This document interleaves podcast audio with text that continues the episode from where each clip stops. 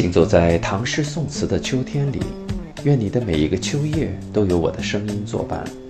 这里是秋叶为你读诗，秋收的童话。今天为大家朗读的是唐代来胡的作品《西花》。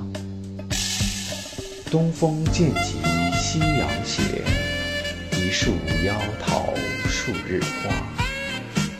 未惜洪荒今夜里，知何月落谁家。北京的秋天总会给你意外的惊喜，雨天也好，雨天也罢，喜欢也好，烦恼也罢。与其去选择不可能实现的未知，不如去追随稍纵即逝的当下。这如醉的秋日夕阳美景之下，有没有想过给心上人写一封久违的情书，来表达思念与爱慕之情呢？反正我是想了。